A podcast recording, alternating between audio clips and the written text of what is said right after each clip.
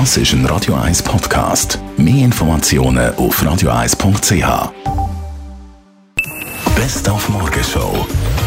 Wir haben heute Morgen wieder die gestrige WM-Spiel zusammengefasst. Vorausgeschaut zu dem Spiel von heute. Sicher attraktives Spiel heute Abend gemacht. Die Argentinien gegen Kroatien. Kroatien, die Mannschaft mit dem kreativen Trikot, hat heute Morgen unsere Radio 1 Style-Expertin Tamara Gantieni gesagt. Kariert wie ein Schachbrett dunkelblau und schwarz. Sie sind die einzigen, die doch ein kreatives Muster auf der Brust haben. Und das Schöne ist ja, auch da kann man lustige Sachen machen mit dem Trikot, auch nach der WM, wie Schach spielen, Schiffli versenken. Also ein Trikot mit Nachhaltigkeit, das gefällt mir. Dann der Papst besucht in Genf natürlich das Ganztagsthema, der Gottesstellvertreter, der Heiligvater, der Kirchenfürst, der Pontifex. Was kommt Ihnen sonst noch in den Sinn, wenn Sie an den Papst denken? Masse an ekstatischen Menschen. Ganz viel unnötiges Geld. Der Vatikan, Papstwahlen, Architektur, Reisen, Glauben, Religion.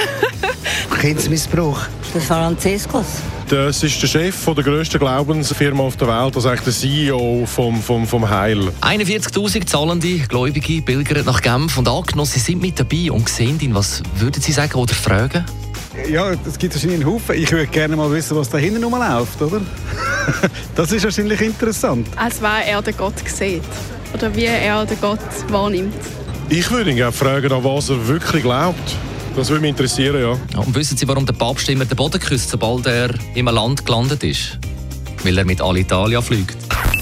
Die Morgenshow auf Radio 1. Jeden Tag von 5 bis 10.